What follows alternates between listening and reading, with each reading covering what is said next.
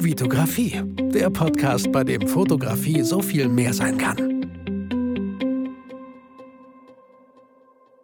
Hi, mein Name ist Vitali Brickmann und ich freue mich, dass du wieder in einer neuen Podcast-Folge dabei bist. Herzlich willkommen. In dieser Folge soll es mal wieder um die Fotografie gehen. Äh, es haben sich mehrere Hörer gewünscht, dass ich doch immer wieder mal Fotografie in diesen Fotografie-Podcast einfließen lasse.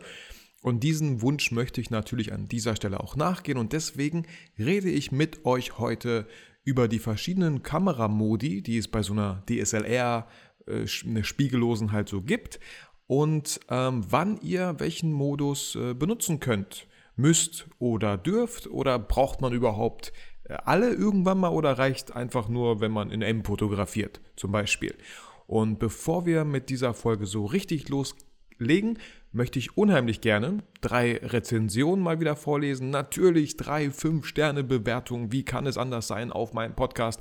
Leute, vielen, vielen Dank wirklich. Ich weiß das sehr, sehr zu schätzen. Ich freue mich über jeden Kommentar. Ich weiß, ich selber höre viele Podcasts und ich denke immer so, wenn das die Leute sagen so, ich freue mich wirklich über jeden, dann denke ich auch manchmal so, ja, ja, bla, bla, bla, da hast du dann eine 1000, ah, nein, ich habe gerade mal äh, 82, was heißt gerade mal, ey, ist ein 82, super tolle Bewertungen, 75 davon sind 5 Sterne Bewertungen, das freut mich unheimlich, äh, unheimlich doll und ja, schwer auszudrücken, so akustisch, wie sehr ich mich freue, wenn ihr nicht mein Gesicht seht.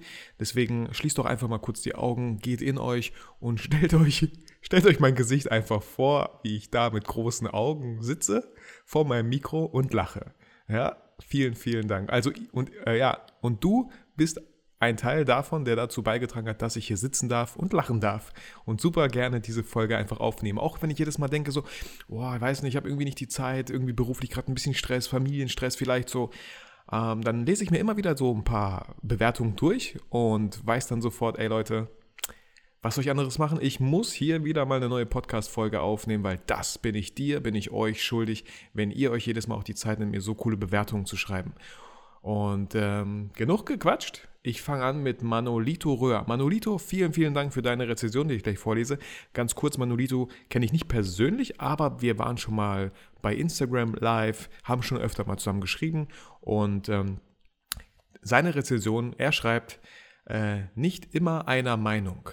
Nachdem mein Lieblingspodcast innerhalb der Fotoszene eingestellt wurde, habe ich in die anderen mal reingehört und bin dann auch auf deinem Podcast hängen geblieben. Was mir gefällt, dass ich im Auto sitzen kann und auf längeren Fahrten anfange gedanklich zu diskutieren, weil ich oft Dinge anders sehe. Und das ist absolut nicht negativ. Ich finde es immer gut, verschiedene Ansichten kennenzulernen und manchmal lernt man dann auch noch etwas dazu. Und manchmal steige ich aus dem Auto und denke, äh, nein, so ist es aber nicht. Das beschäftigt mich dann noch etwas länger und dann habe ich wirklich was davon gehabt. Mein reine, reine Laber-Podcasts sind nichts für mich. Ein Podcast muss für mich einen gewissen Mehrwert bieten und das tut Vitali mit Vitografie. Danke dafür. Ja, Manolito, danke für dieses coole Feedback. Also, ey, finde ich richtig cool, ähm, dass hier jemand schreibt, ich bin nicht immer deiner Meinung, aber ich bin auch ganz oft nicht irgendeiner Meinung und äh, dann überdenkt man die Meinung nochmal und nimmt immer das für sich heraus, ähm, was einem halt hilft. So, und äh, du sagtest, dein Lieblingspodcast in der Fotografie-Szene wurde eingestellt.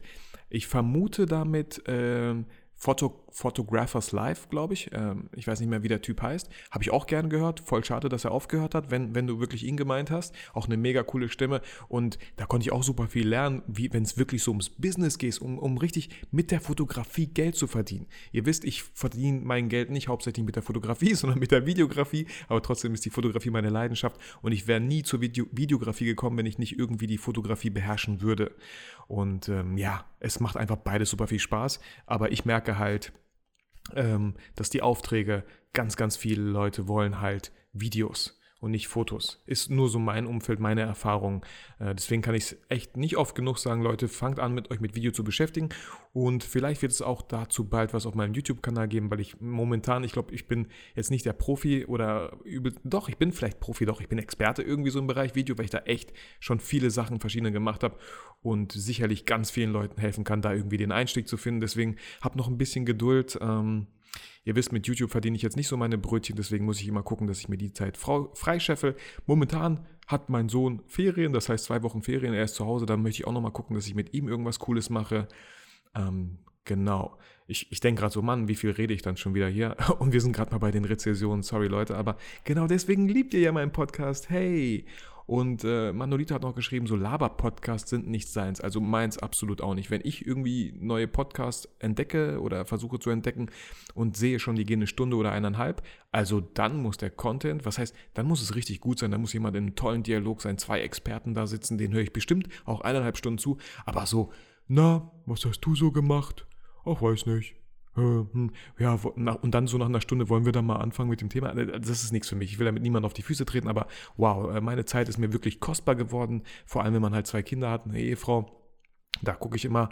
Ich, ich mal, deswegen ist mein Podcast auch äh, höchstens mal 30 Minuten lang. Wenn es ein Interview ist, dann auch mal länger. Gerne, weil ich da denke, hey, wir quatschen nicht einfach nur, wir reden über ein Thema und ihr könnt dabei sein. Also da versuche ich immer darauf zu achten, dass es wirklich auch Mehrwert für dich, für euch als Community hat. Ähm, weil ich das super zu schätzen weiß, dass ihr mir, äh, ja, dass ihr euch die Zeit nimmt, diesen Podcast anzuhören. Und deswegen möchte ich nicht so viel quatschen und lese jetzt die nächste Bewertung vor. Die ist von Sepp2905.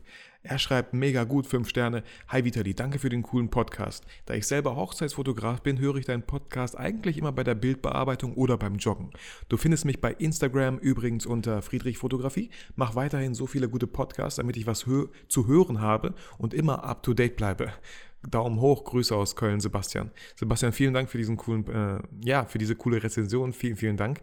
Und ähm, immer wenn ihr schreibt, so äh, wie ihr auf Instagram heißt, dann äh, nehme ich mir auf jeden Fall die Zeit, schreibe Danke, mache einen Screenshot von der Rezension und verlinke euch nochmal und schreibe einfach Danke, weil das ist das Mindeste, was ich tun kann an der Stelle. Genau, super, danke Basti nochmal. Ähm, Milius Fotografie schreibt top, mach weiter so inhaltlich cool und abwechslungsreich. Habe zwar gerade nicht mehr die Zeit, die Folgen zu hören, die recht lang sind, aber wenn es geht, höre ich die in mehreren Teilen. Die Titel machen auf jeden Fall neugierig, was sich dahinter für eine Folge verbirgt. Bin gespannt, wie es hier weitergeht, bin von Anfang an dabei. Ich denke mir so, wow, meine Folgen in mehreren Teilen. Ich weiß, manche Folgen sind, gehen über 30 Minuten, aber ich glaube, das sind echt nicht viele.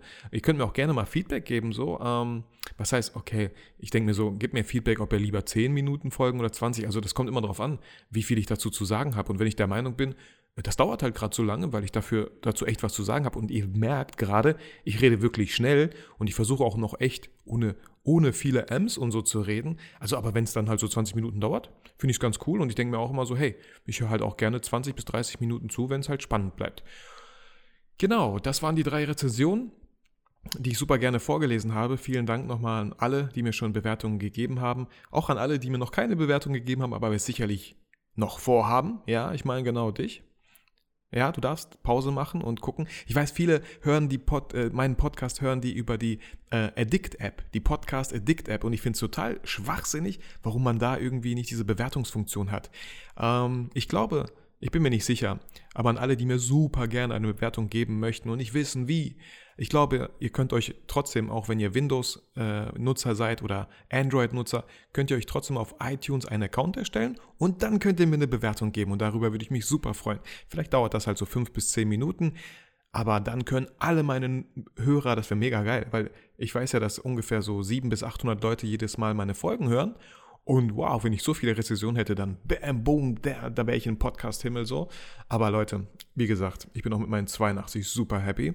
Und ähm, genug gequatscht. Wir fangen jetzt an mit dem Thema, worum es eigentlich in dieser Folge geht. AVTV, PM, wann brauchst du welchen Modus? Oder brauchst du halt, wie gesagt, Entschuldigung, oder brauchst du überhaupt irgendwie alle, reicht auch nur einer?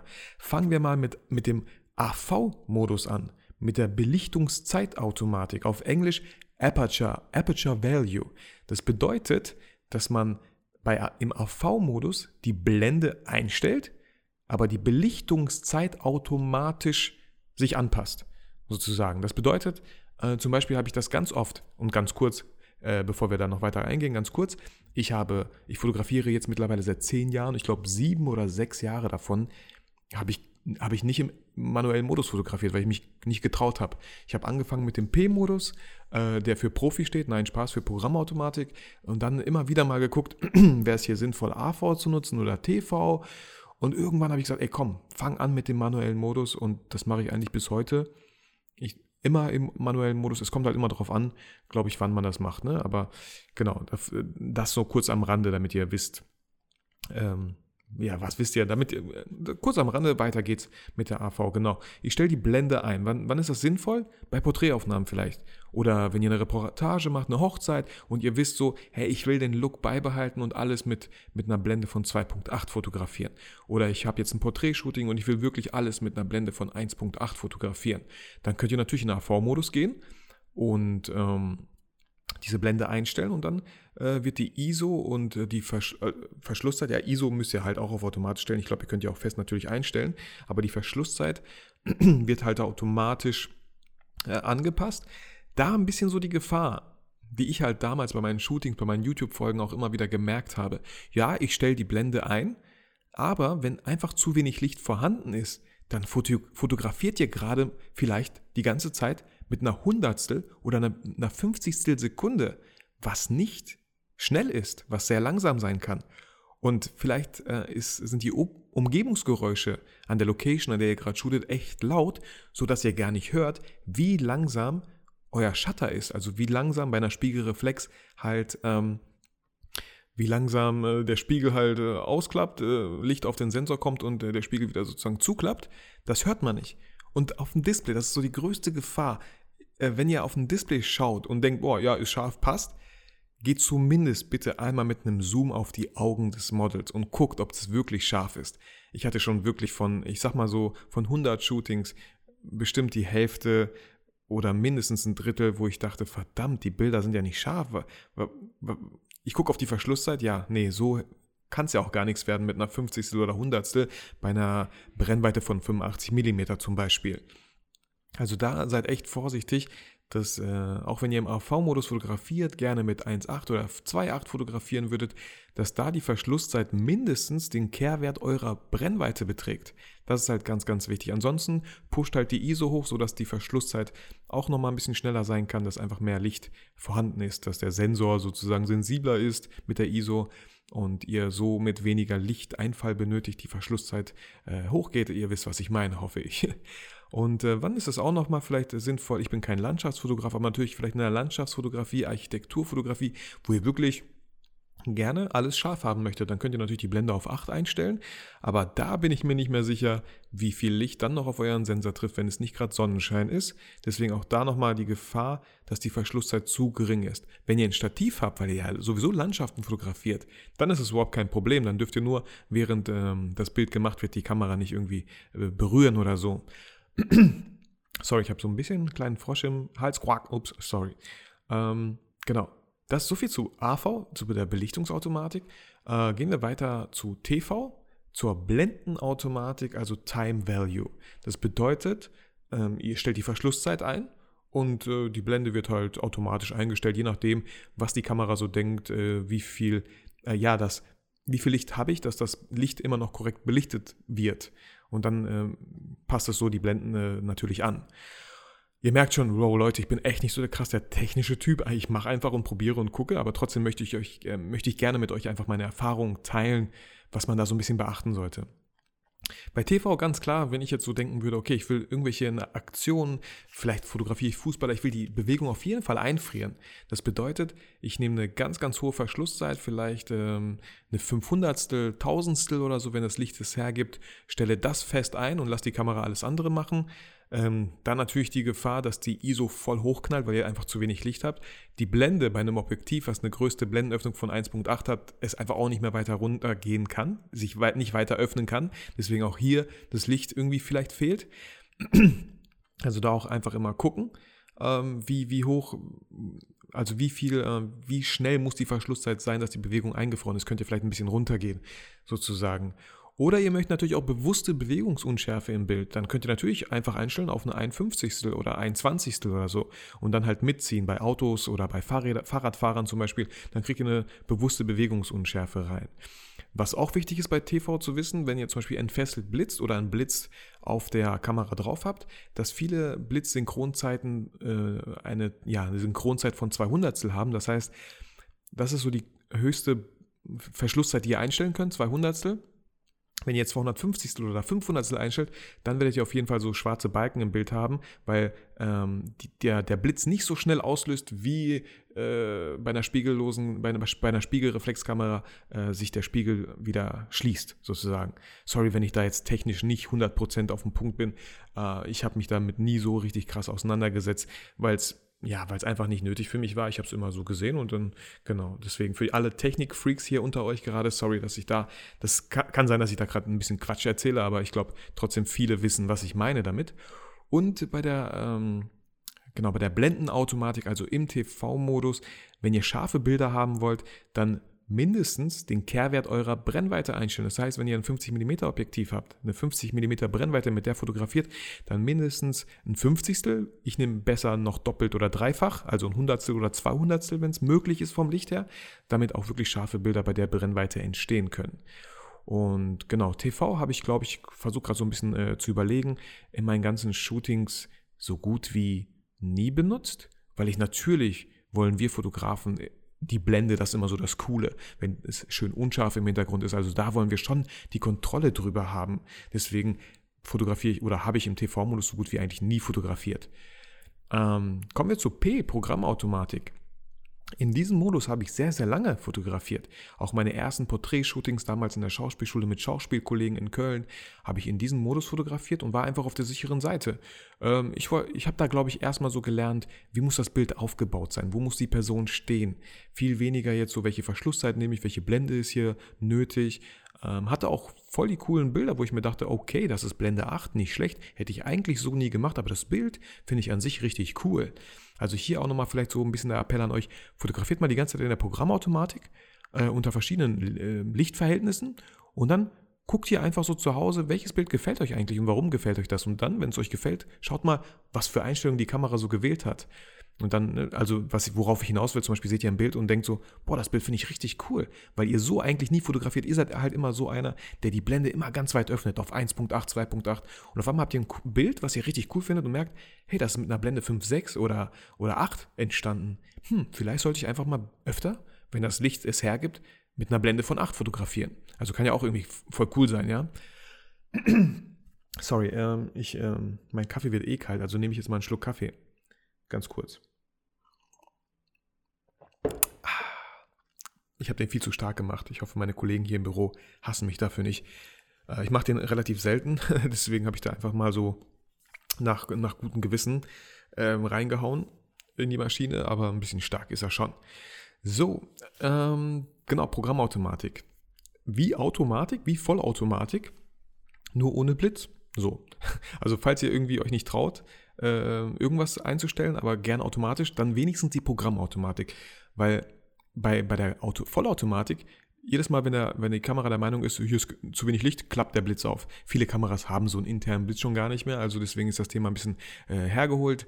Ich habe mit der 5D Mark II angefangen, habe sie immer noch und ähm, Nee, die hat ja gar keinen Blitz, ist ja Quatsch. Mit der 1000, die habe ich damals angefangen und die hatte noch so einen Blitz drauf.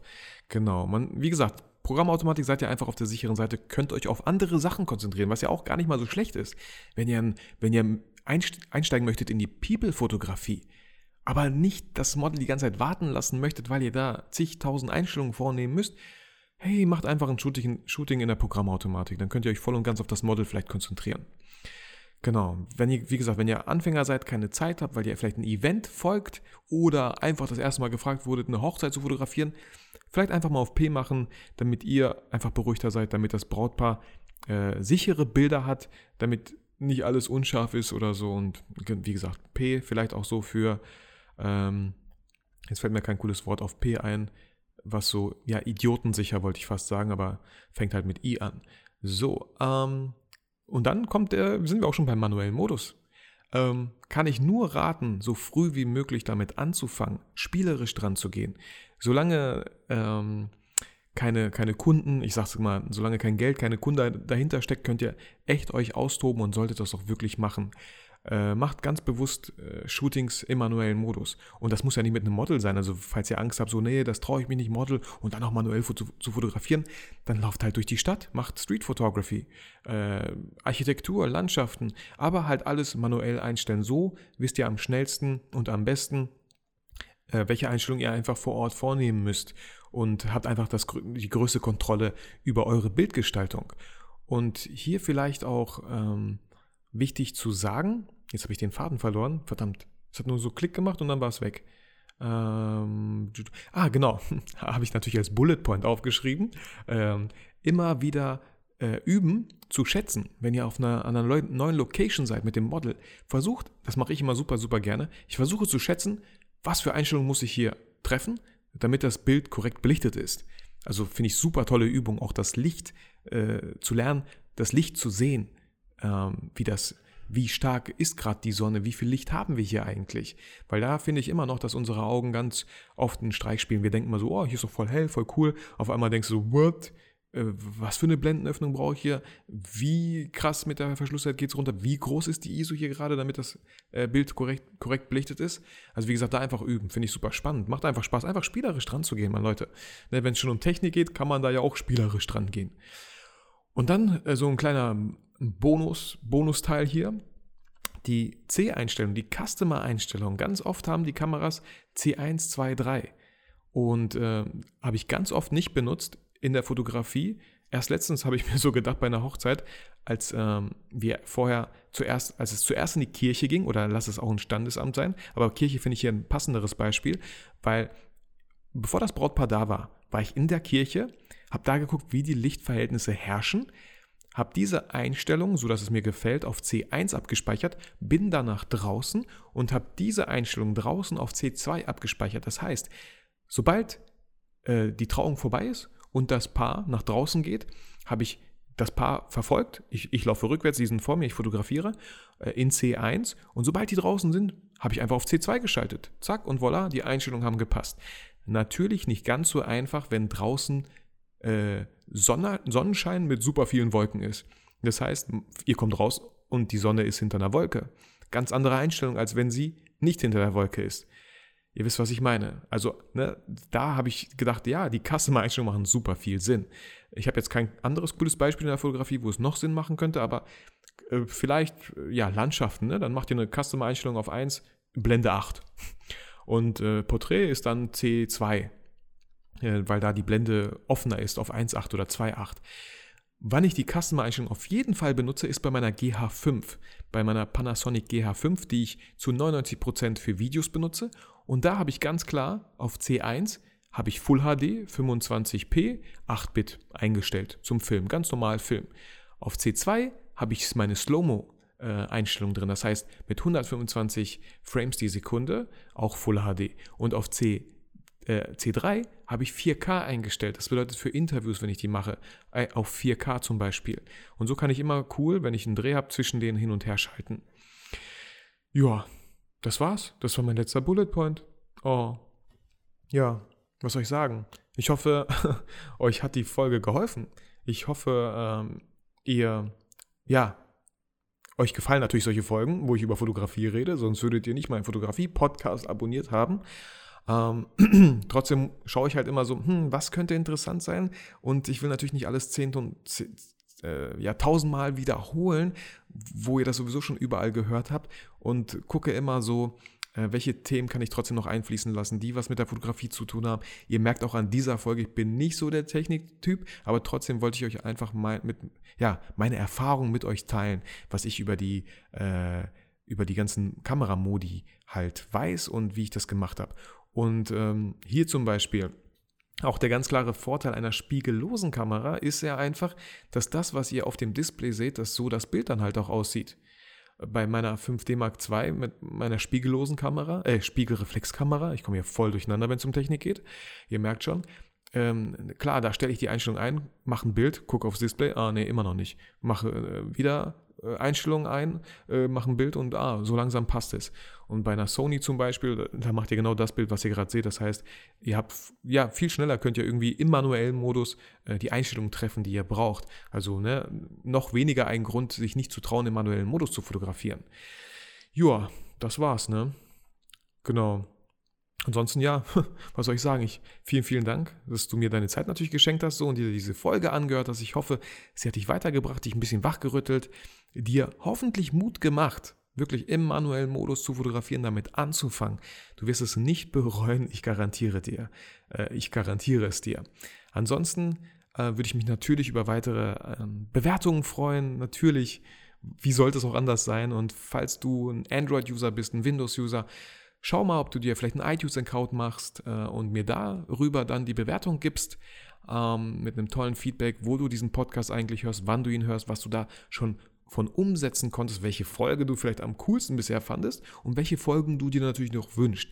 Und wenn es ums Wünschen geht, da jederzeit einfach auf Instagram schreiben. Ähm, ich finde es immer ganz cool, weil ich dann so auch Inspiration bekomme, was wirklich gefragt ist, weil sonst muss ich mir halt irgendwas aus den Fingern saugen und dann kriegt ihr so eine Folge wie jetzt, wo es um die verschiedenen Modi geht, wo ich mich dauernd verhaspel. Also tut euch selbst einen Gefallen und gebt mir Feedback. Ansonsten hoffe ich, ihr fühlt euch motiviert, inspiriert und vor allem vergesst bitte niemals, warum ihr fotografiert.